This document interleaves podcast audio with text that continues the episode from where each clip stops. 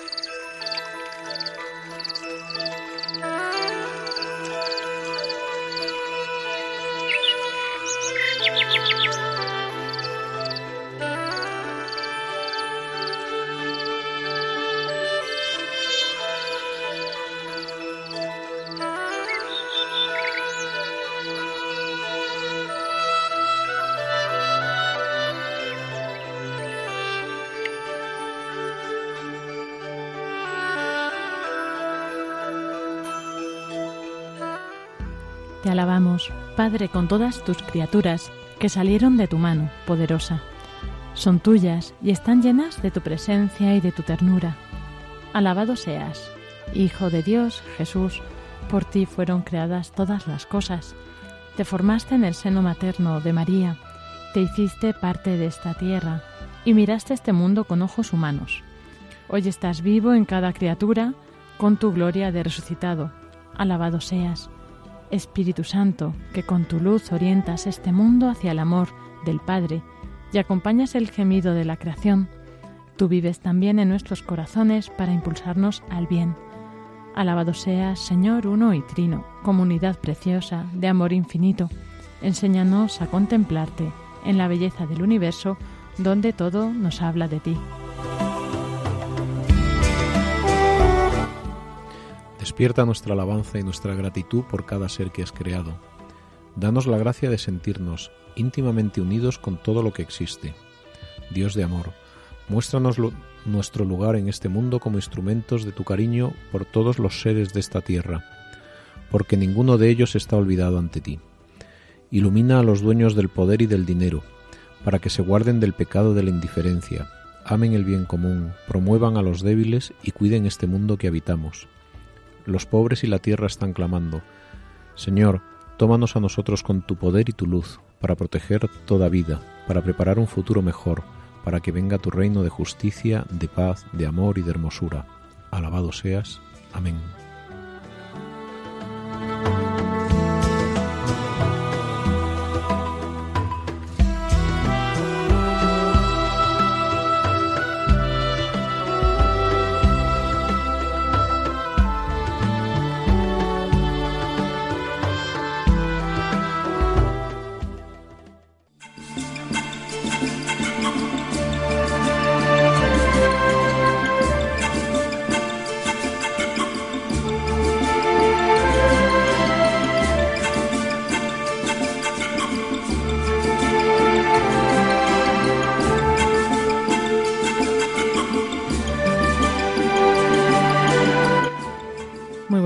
A todos, queridos oyentes de Radio María, de, en especial de este programa de Custodios de la Creación. Bienvenidos un sábado más. Os traemos pues en esta siguiente hora todo lo que es esta realidad ¿no? del medio ambiente dentro de nuestra fe, de nuestra iglesia, que bueno, trasciende todo. Por supuesto, pues nuestra fe católica que eh, llega hasta todas las facetas del ser, todo, pues todo lo que existe, todo lo que nos rodea, y bueno, pues en concreto en este programa queremos traeros esta realidad del medio ambiente, de la ecología, de la naturaleza, de la creación, para que todos la conozcamos más en profundidad y conozcamos cómo amarla también. Y así, amándola, pues la podemos cuidar. ¿Verdad, Pablo? Así es. Buenas tardes, Pablo. Uno no conoce lo que no ama. Mm, también dicen que hay que conocer para amar, eso es verdad. Pero el que no quiere algo no acaba de profundizar en las cosas, así que conocer y amar van de la mano. Eso es. Pues aquí está conmigo Pablo Martínez Anguita, profesor en la Universidad Rey Juan Carlos. Eh, y bueno, pues hoy tendremos más adelante en el programa a Paco y a Iván, pero de momento pues empezamos nosotros y bueno, pues con cosas muy interesantes, ¿verdad? Pues, pues sí, hoy el, bueno, esta semana el, el Papa ha estado en África y podríamos hablar de muchas cosas, pero yo me he querido fijar en, una en concreto, que ha sido eh, su discurso en el programa de Naciones Unidas del Medio Ambiente, que tiene su sede en Nairobi. Es una oficina de Naciones Unidas cuyas oficinas están, están en África. Bien, pues eso vamos a ver en este programa, en esta primera parte con Pablo, la tertulia y esta exposición, pues que siempre nos hace que nos enriquece tanto a todos. Después tendremos a Paco con, bueno, a Paco lo vamos a tener ahora con el editorial ya enseguida y luego lo tendremos de nuevo, pues trayéndonos eh, también, pues de las palabras que dijo el Papa en Kenia, ¿no? Sobre el medio ambiente, allí, pues habló muy bonito y para finalizar en la sección de Iván de las fundaciones de Santa Teresa en la que nos trae pues estos entornos naturales en los que nos encontraremos si vamos a visitar las fundaciones de Santa Teresa.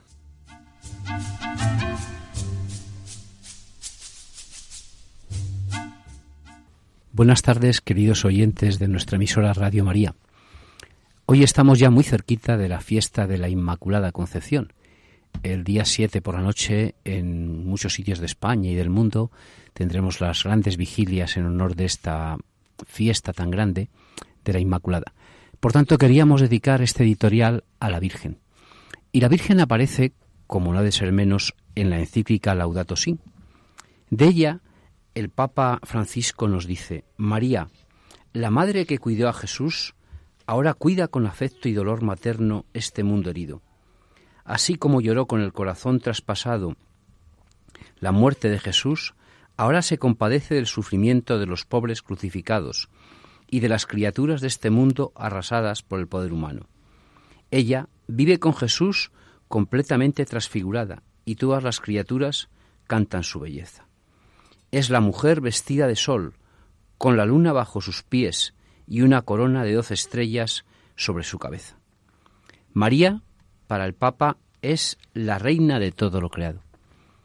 Desde luego el amor de una madre es quizás el amor más generoso que existe en el mundo, el amor que lo da todo por sus hijos. Pues María, en esta fiesta tan cercana de la Inmaculada, nos enseña cómo debemos ser con la naturaleza, cuidadosos como ella fue cuidadosa con su hijo. Debemos de respetarla como ella respetó todo. Ella sufrió en silencio. Ella sufrió callada. Bueno, pues esta es nuestra editorial del día de hoy. La Virgen, nuestra Madre, Nuestra Señora, la Reina de todo lo creado, intercede por nosotros, cuida por nosotros, cuida de nosotros, cuida para que seamos capaces de transmitir a nuestras generaciones futuras esa belleza inconmensurable de la creación. Muchas gracias.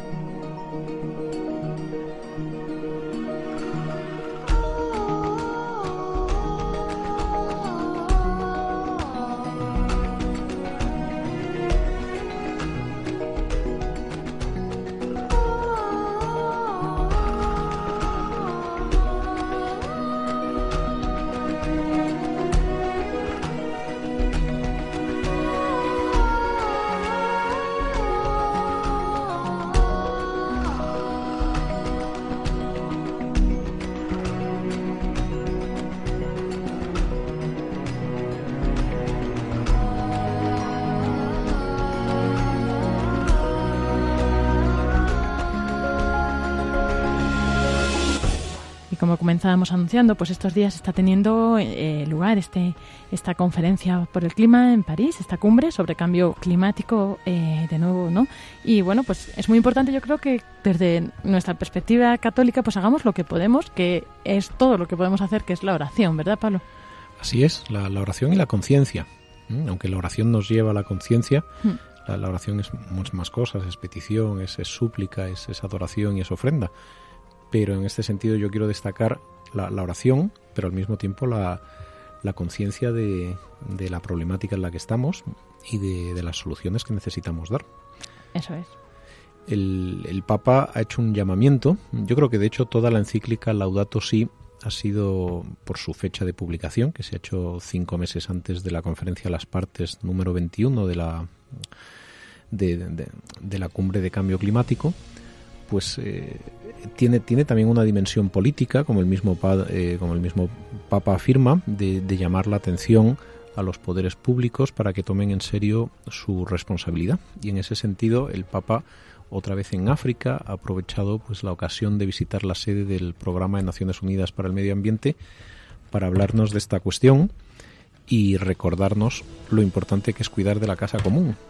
Y en este caso lo ha hecho con una frase que a mí me ha traído muy muy bonitos recuerdos. Él ha dicho muchas cosas, pero hay una frase que decía Plantar un árbol es en primera instancia una invitación a seguir luchando contra fenómenos como la deforestación y la desertización, Plantar un árbol nos provoca seguir confiando, esperando y especialmente comprometiendo nuestras manos para revertir todas las situaciones de injusticia y deterioro que hoy padecemos.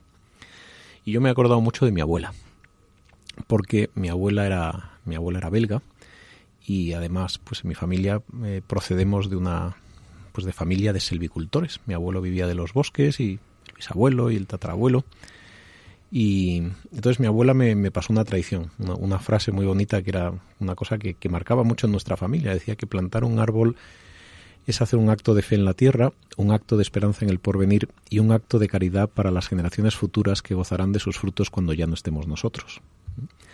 Y esto en mi familia se vivía mucho, porque en, las tradiciones europeas selvícolas, la gente que vivía en los bosques siempre tenía uno la conciencia de que plantaba para las siguientes generaciones. De hecho, me contaron que cuando mi madre nació, pues mi abuelo plantó una serie de choperas, porque en aquel tiempo estaban las dotes, entonces uno tenía que dar una cantidad de dinero cuando se casaba la hija. Entonces, pues una chopera, pues antes la gente se casaba antes, a los 20 años, 20 y pocos, lo, podías cortar y tenías la dote matrimonial, ¿no? O sea, que no es no es solo un dicho, era una cosa que se hacía, una cosa tan, tan pragmática como para casar a la hija, ¿no? O para que los nietos pues pudieran estudiar. Y siempre se cortaba pensando en el futuro, ¿no? Entonces, bueno, pues eh, las palabras del Papa sobre la importancia de plantar árboles me ha, me ha recordado mucho que se, que se puede plantar, que se puede cortar, que se puede gestionar bien y con cuidado, ¿no? Y también me ha recordado un personaje pues muy especial, una, una mujer que fue Premio Nobel de la Paz, eh, creo recordar, en el 2004, Wangari Maathai. Era una mujer de Kenia y yo creo que aunque el Papa no la ha mencionado directamente, eh, pues estas palabras en, Naciones Unidas también resonaban un poquito a ella. Te voy a contar la, historia de esta mujer. Esta mujer fue la primera doctora de África, la doctora en, doctora en filosofía, no doctora médica. Hizo su doctorado en la Universidad de Yale en Estados Unidos y cuando volvió creó un movimiento muy interesante que se llamaba el Cinturón Verde, porque ella se daba cuenta que pues, la, tierra en Kenia se desertizaba y los que más sufrían las consecuencias eran los pobres, especialmente las mujeres y los niños. ¿Y por qué las mujeres y los niños? Bueno, pues porque en las tradiciones africanas, la, vida más rural africana, pues lo, lo, lo, habitual es que sea la mujer la que va por leña y el que manda al niño a por agua. Entonces, el, pues a lo mejor el, el, padre o, los hombres están haciendo alguna otra actividad, pero la que está en contacto con los recursos naturales son las mujeres y los niños. Y claro, cuando deja de haber leña cerca de las chozas, pues el niño cuando tiene que ir a por leña, porque no olvidemos que dos terceras partes de la humanidad mm, viven de la energía de la madera. Es decir, nosotros tenemos gas natural, tenemos petróleo, estas cosas que, generan cambio climático, pero dos terceras partes de la humanidad se siguen calentando y sobre todo siguen cocinando su comida diaria, a veces su única comida diaria, porque hay que cocinarle, se necesita fuego, con madera.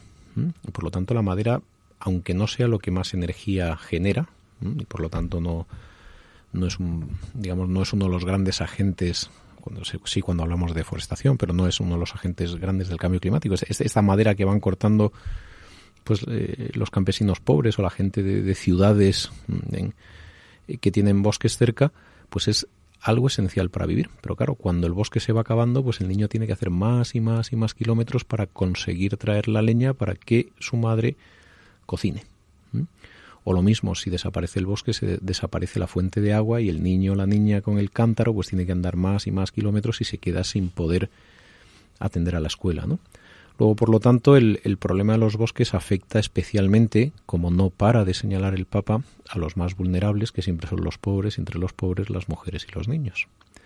Pues bien, Wangari Matai decidió organizar a las mujeres de Kenia para que empezaran a plantar, y plantó algo así como varios millones de árboles, sencillamente ella no, ella con miles de mujeres que, que logró organizar en este gran movimiento de, de revegetación, ¿no?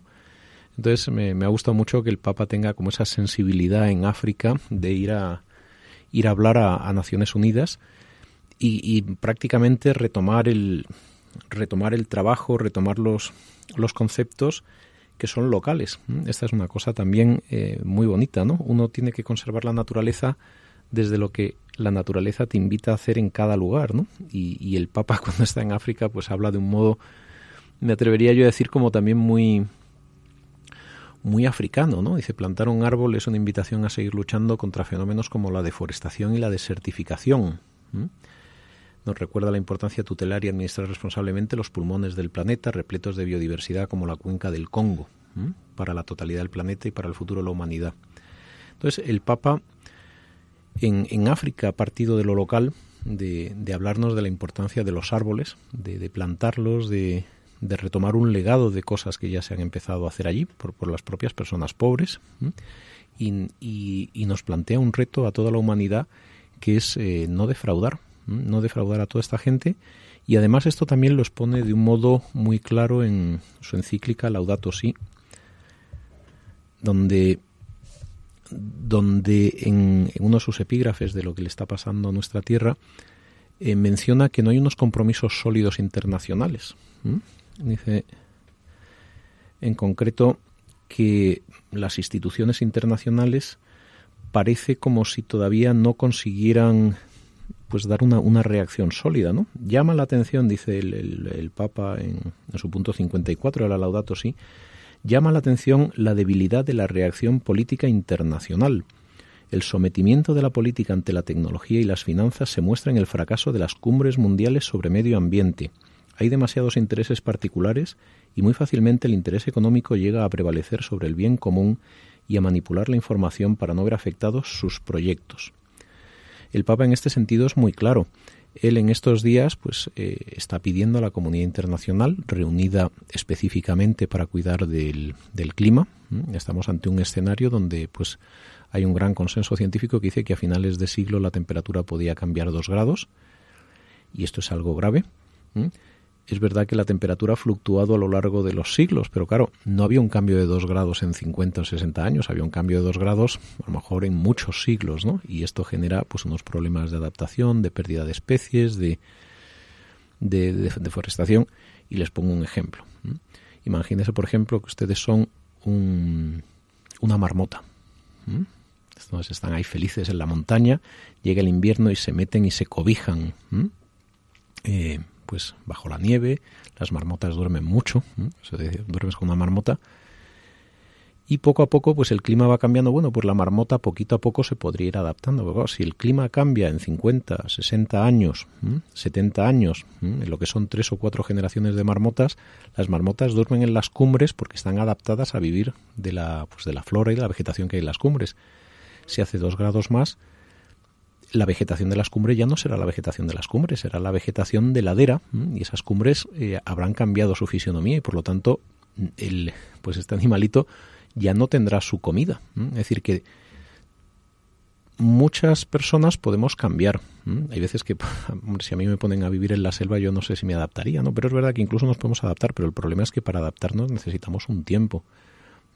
Y el problema del cambio climático es que se genera un cambio de temperatura peligroso, donde pues al haber más, más energía, en, por ejemplo, si hay más energía en la atmósfera, pues esa atmósfera es capaz de evaporar más agua y eso hace que al haber más agua y más, eh, más energía en la atmósfera se pueda descargar más fácilmente, incrementando la frecuencia de huracanes. ¿no? Eso como peligro, pero además, como problema a largo plazo de, biodiversidad es que no nos da tiempo a adaptarnos, ni a nosotros ni a las especies, ¿no? Entonces, eh, bueno, pues hay, hay, que, hay que evitar que el planeta se caliente Y en este sentido, el, Papa ya desde la encíclica está diciendo que hay que ser serios, está haciendo un llamamiento muy específico a los líderes de la comunidad internacional. De hecho, la, la publicación de la encíclica seis meses antes de la COP21 pues es, está hecho de un modo intencionado. El Papa no solo nos habla a nosotros, sino a toda la comunidad internacional y además exigiendo, por favor, que la comunidad internacional, los líderes, asuman con toda su responsabilidad el, el reto de dejarnos a nuestros hijos un, un, planeta pues como lo hemos encontrado nosotros, ¿no?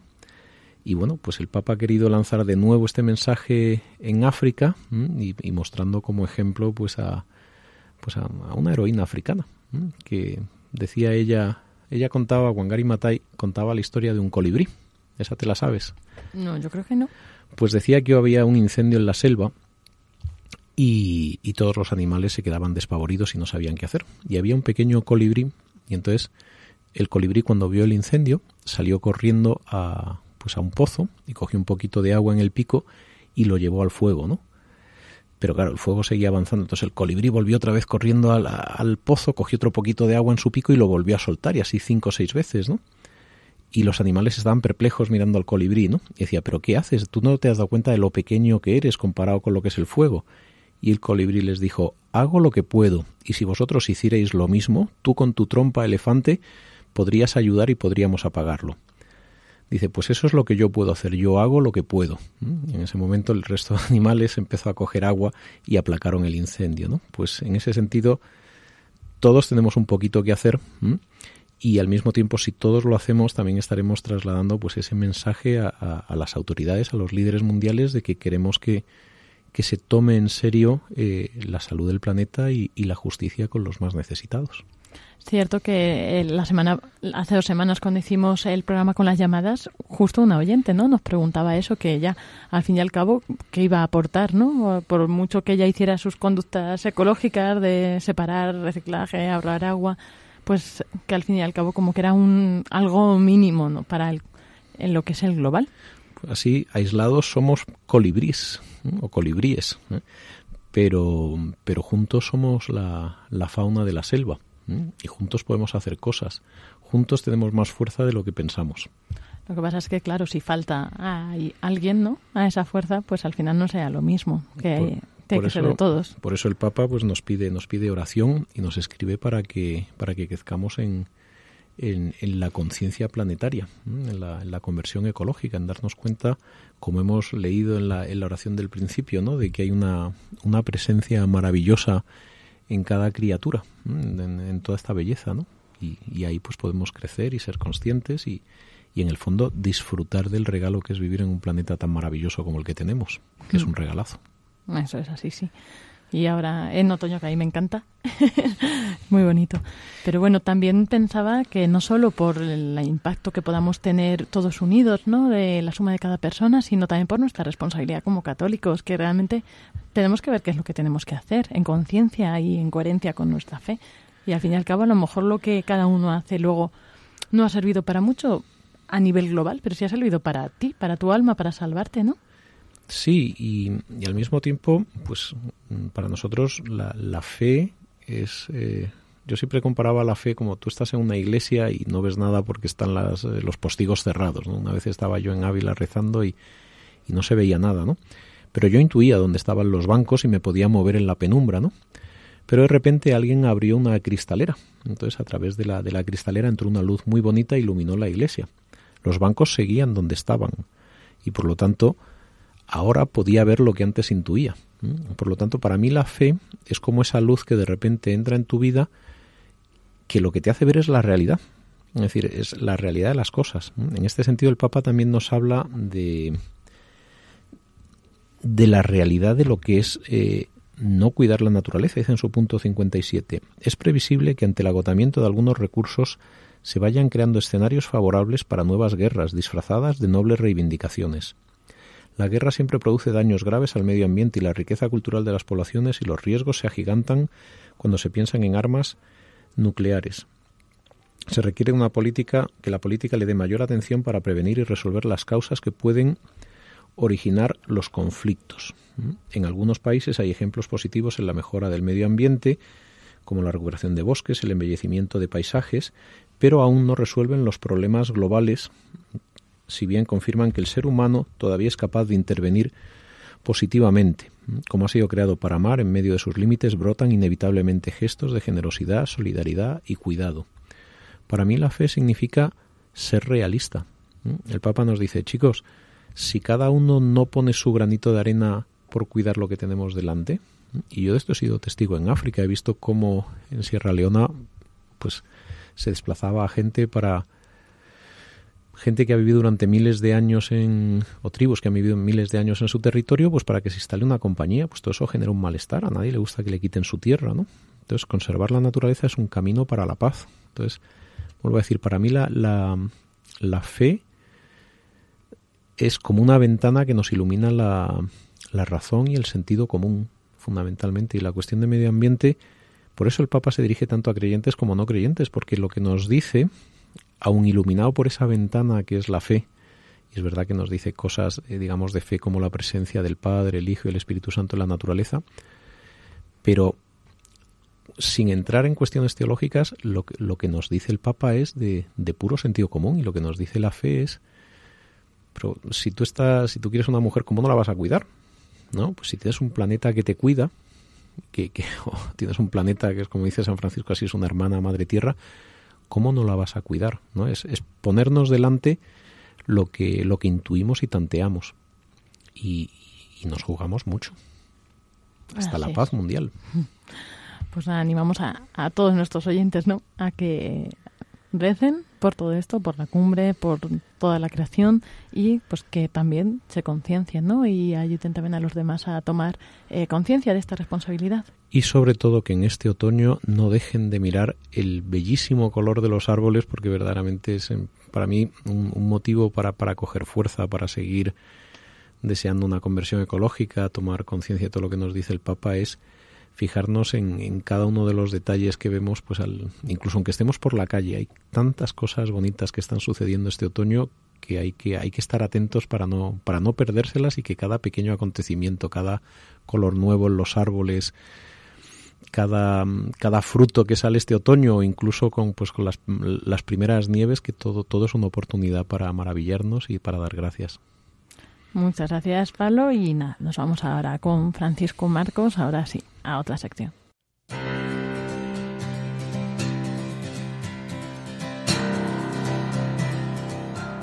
Still my heart and hold my tongue. I feel my time, my time has come. Let me in, unlock the door. I never felt this way before.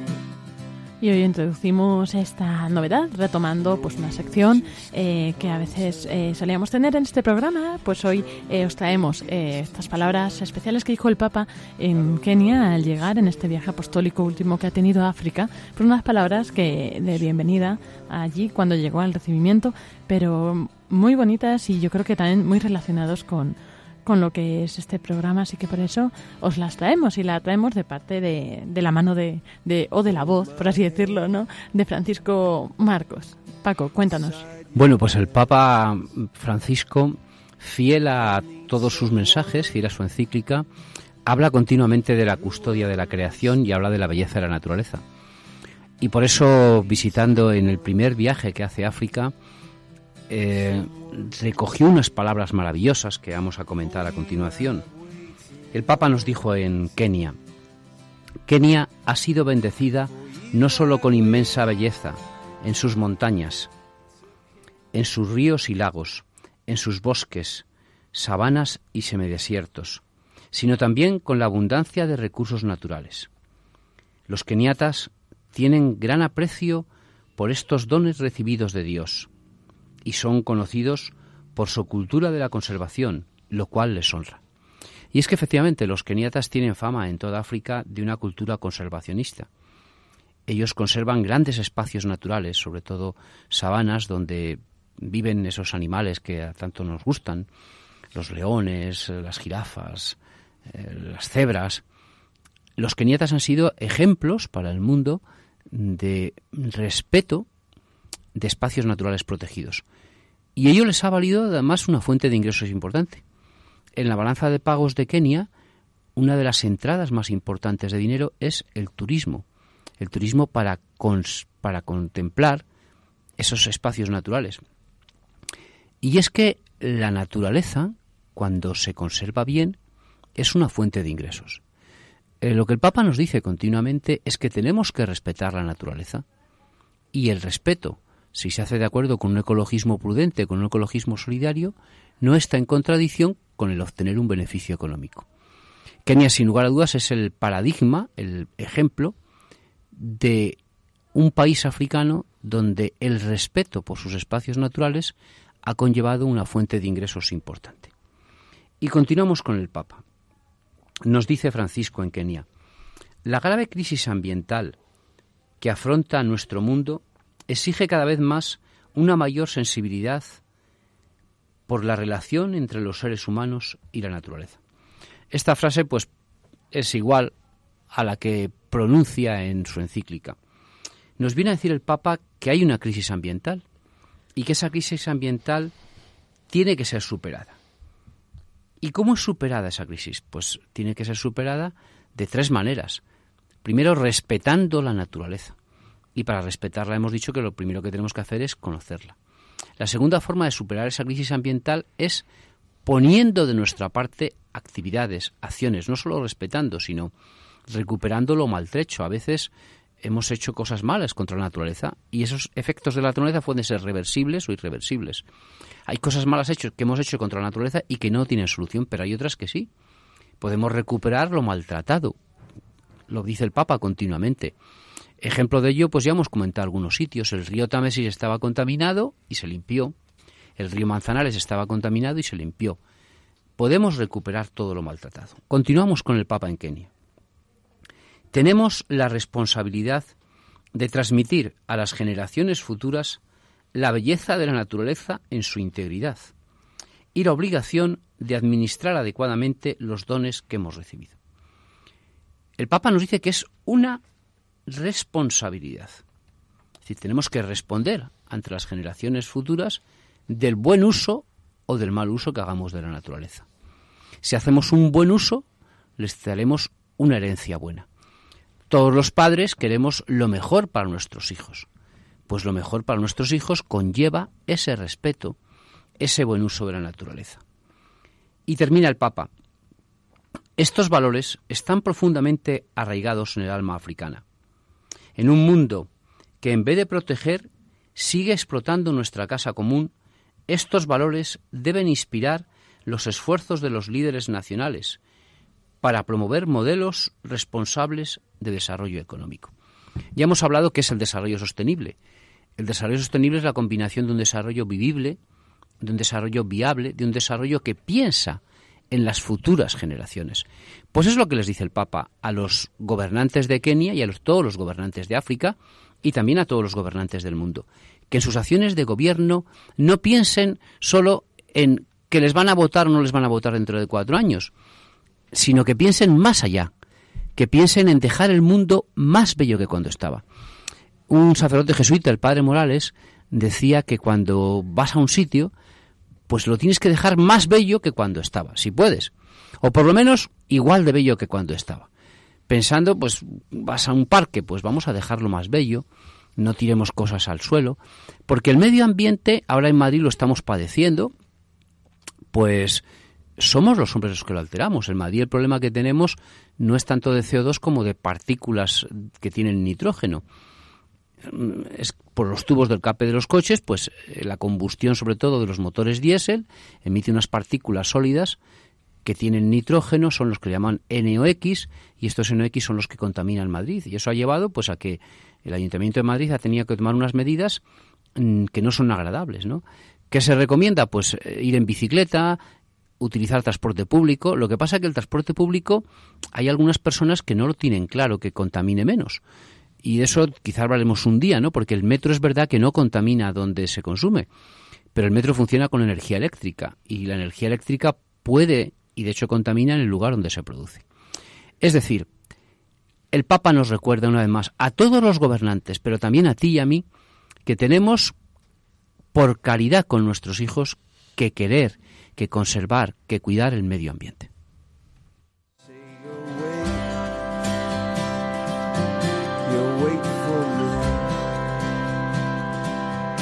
say your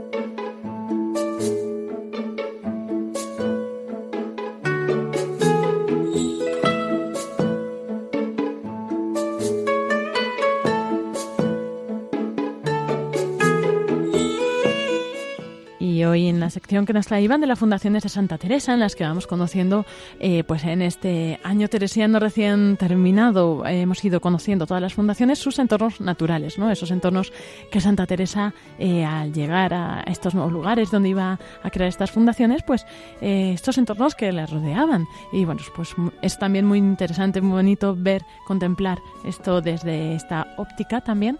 Y bueno, pues que nos ayude a adentrarnos más en, en profundidad en este misterio, en estas creaciones, en estas obras, fundaciones, y bueno, pues que ahí siguen estando y que también muchas de ellas podemos visitar estos entornos. Así que hoy nos vamos a la decimotercena fundación en Villanueva de la Jara. Os dejo con Iván Renilla.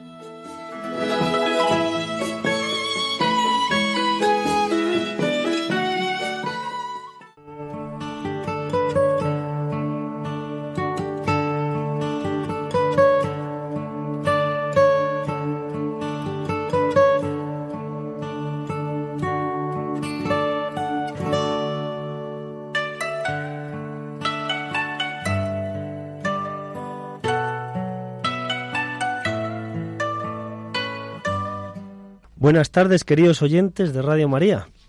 Una vez más, un sábado más con ustedes para traerles esta sección de las fundaciones de, de, Santa, de Santa Teresa de Jesús, eh, concretamente los entornos. Sobre esta fundación, que es la decimotercera y que tuvo lugar el año 1580 en Villanueva de la Jara, decirles que es la 13, la número 13 del total, como ustedes pueden imaginarse, y que es la cuarta y última en tierras manchegas.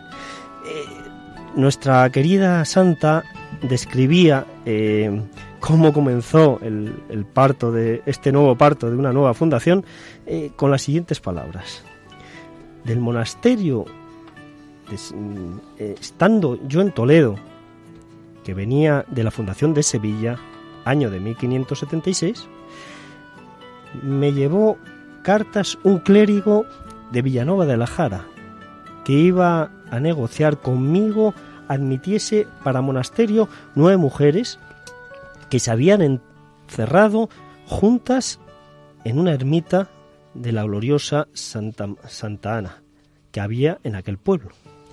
Bueno, pues eh, nuestra querida Santa Teresa, llevándose dos monjas del monasterio de San José de Toledo, otras dos del de San José de Malagón y dos frailes, Fray Antonio de Jesús y Fray Gabriel de la Asunción, además de ella misma, por supuesto, llegaron a Villanueva de la Jara el 21 de febrero de 1580, primer domingo de Cuaresma, y ese mismo día expusieron el Santísimo Sacramento.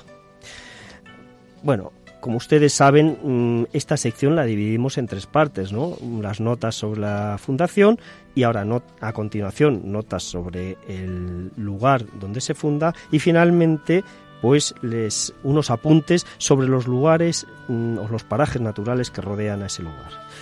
Sobre eh, Villanueva de la Jara, decirles que recibió mm, de los reyes católicos el título de villa en 1476 y les concedieron también fuero y escudo real.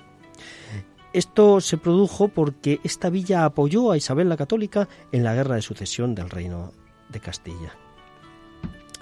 Los más antiguos vestigios en la villa son restos que se encuentran en el Cerro del Cuco y que son de la Edad de Bronce, de aproximadamente hace unos 2000 años antes de Cristo. Actualmente esos restos se exponen en el Museo Provincial de Cuenca.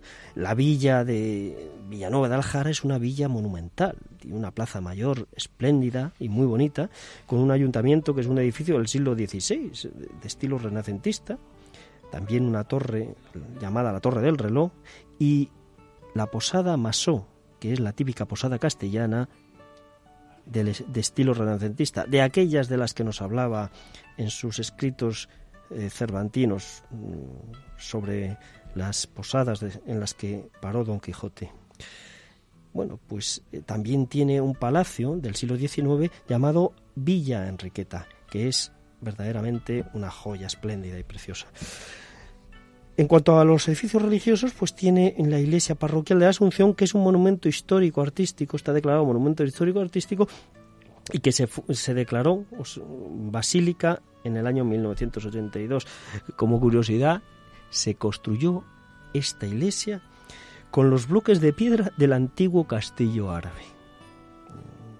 También cabe destacar la iglesia del Carmen, donde se custodia la Virgen de las Nieves, que es la patrona de la villa. Y finalmente hablarles del rollo de justicia, donde se ajusticiaba a, a las personas que cometían delitos en antaño, en aquellas épocas medievales, y que fue también regalo de los Reyes Católicos. Pasamos ya a continuación a darles algunos pequeños apuntes sobre sitios especiales que se pueden visitar eh, alrededor de Villanueva de la Jara. Eh, los parajes naturales que rodean a Villanueva de la Jara mm, principalmente eh, están distribuidos en tres ecosistemas fundamentales unas zonas esteparias con cultivo de secano, valles fluviales con el río Júcar y el, el río Valdemembra, que es afluente del anterior, y unas manchas boscosas con rodales de monte. Eh, Villanueva de la Jara y, eh, y, el entorno de Villanueva y pueblos aledaños es una comarca que se denomina La Manchuela. Se preguntarán ustedes qué es La Manchuela. Pues La Manchuela es una zona de transición entre La Mancha y la Sierra Conquense. Eh, está entre un poco delimitada entre los ríos Júcar y el río Cabriel y es pues una zona con muy una diversidad bastante interesante, eh, faunística y, florística. Y bueno, pues a continuación les hablamos primero, paso a hablarles pues del primer, mm, digamos, ecosistema que es la estepa agrícola. Eh, dentro de las mm, está incluido esta estepa agrícola en las parcelas de cultivo de cereal y vid en los municipios de Villanueva de la Jara, Iniesta y Quintanar del Rey. Allí hay grupos reproductores, según los últimos censos, de abutarda y están acompañadas estas mm, familias o estos grupos de abutarda por especies como mm, el cernícalo primilla, muy típico también y muy apreciado en zonas esteparias, el aguilucho cenizo y eh, la ganga, además de la preciosa, el precioso alcaraván común. En, en, esta, en estos campos eh, de, la, de, la, comarca de la Manchola están salpicados de lavajos. Lavajos son charcas que se producen por depresiones del terreno y que recogen el agua de la lluvia. Pues sorprendentemente, mm, esta comarca no mm, cuenta con ninguna figura de protección únicamente sus especies en peligro de extinción sí que están eh, amparadas por, por legislación que las protege, pero no su territorio ni sus ecosistemas. Así que nos atrevemos a pensar que este precioso paraje, y sugerimos, es un, un bonito pez que no debería escapar de la red protectora de Natura 2000. Bueno, pues les voy a dar dos pequeñas eh, digamos, eh, señales sobre eh, o pequeños apuntes sobre las dos rutas que son interesantes en torno a Villanueva del Jara. Una que es la que va la llamada mm, ruta desde el puente de San Benito o llamada también Vereda de Santa Ana desde el puente de San Benito, que es uno de los barrios o de las pedanías que forman parte de Villanueva de la Jara, que fue concesión también de los reyes católicos que les eh, concedieron expandiendo los dominios de su municipio de este de esta villa hasta el puente San Benito y concediéndoles el control del paso sobre el río Júcar. Eh, este, este puente entonces tenía una gran importancia porque era eh, vía de comunicación entre Levante y La Mancha. Bueno, pues caminando por este, desde el puente de San Benito hacia Villanueva de la Jara, eh, por la vereda de Santa Ana, que discurre paralela a una rambla, a una preciosa rambla, llamada Rambla de Pichi, en compañía de carrascas y de carrascos. Esto de las carrascas son encinas y los carrascos son el llamado pino carrasco o pino alepensis. Que no se preocupen, algún día nos pararemos a, describirles y a comentarles. Bueno, pues llegamos a un precioso lavajo llamado Lavajo del Buitre, donde se pueden contemplar algunas especies anátidas que allí reposan y que buscan eh, eh, un lugar tranquilo donde eh, no, no siempre anidan, pero sí donde pueden retirarse y estar bastante, bastante mm, recogidas. Bueno, a continuación les voy a hablar ya de la segunda ruta, que es la ruta del champiñón de la Manchuela. La ruta del champiñón nació debido a que en, en otro tiempo en un tiempo pues fue fue es, una alternativa a los cultivos tradicionales. Comenzó por los años 60 el cultivo del champiñón y se realizaba, tenía lugar en las cuevas que de Villanueva excavadas en todos los cerros que salpican el municipio. Esta comarca pues produce actualmente la comarca de la Manchuela la mitad de la producción nacional de champiñón.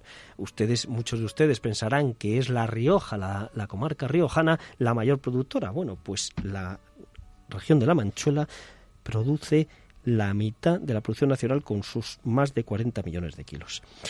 Eh, en el año 2010 se abrió un centro de interpretación, el centro de interpretación del mm, champiñón de la manchuela, que eh, donde se explica el proceso de producción del champiñón y además la historia de cómo nació la producción en esta comarca. Finalmente, ya dejada esta ruta que les recomiendo, es muy interesante porque recorre las, las cuevas que, que las distintas cuevas donde se eh, llevaba a cabo el proceso de producción de, de cultivo del champiñón y que han sido rehabilitadas y son muy interesantes de visitas. Y finalmente mm, nombrarles pues dos parajes naturales próximos a esta villa que son las hoces de Alarcón y las hoces del Cabriel. El Cabriel es eh, un río que linda entre las dos provincias de Cuenca y Valencia y por tanto delimita también las dos comunidades autónomas. Por la curiosidad es que en una de sus orillas, en la margen izquierda de sus orillas, que da hacia Valencia está declarado como parque natural y en la margen derecha, que pertenece a la comunidad manchega, está declarado como reserva natural.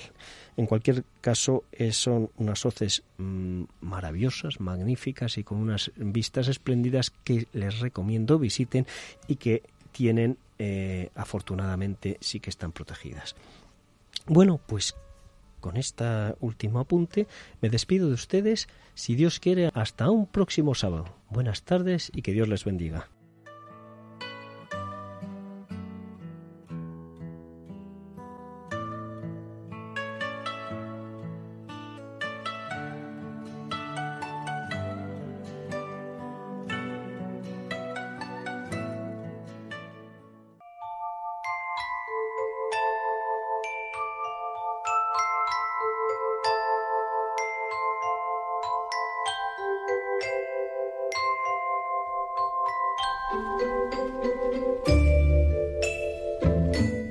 Y hasta aquí, queridos amigos, este programa de Custodios de la Creación. Esperamos que hayáis disfrutado. Nos volvemos a encontrar en dos sábados, el próximo 19 de diciembre. Eh, gracias a los que han colaborado en este programa, a Pablo Martínez de Anguita, que está aquí. Muchas gracias, Lorena. Y bueno, a Francisco Marcos y a Iván, que hoy no los hemos tenido aquí en el estudio, pero los hemos tenido presentes en el programa, ¿no? A través de, de pues estas, estas secciones que nos han traído. Y bueno, recordaros que tenemos un email al que podéis escribir para dejarnos vuestras cuestiones, sugerencias, custodios de la creación, arroba radiomaria.es. Y también en Facebook, la página de Facebook, Custodios de la Creación. Pues muchas gracias a todos, que tengáis un feliz adviento.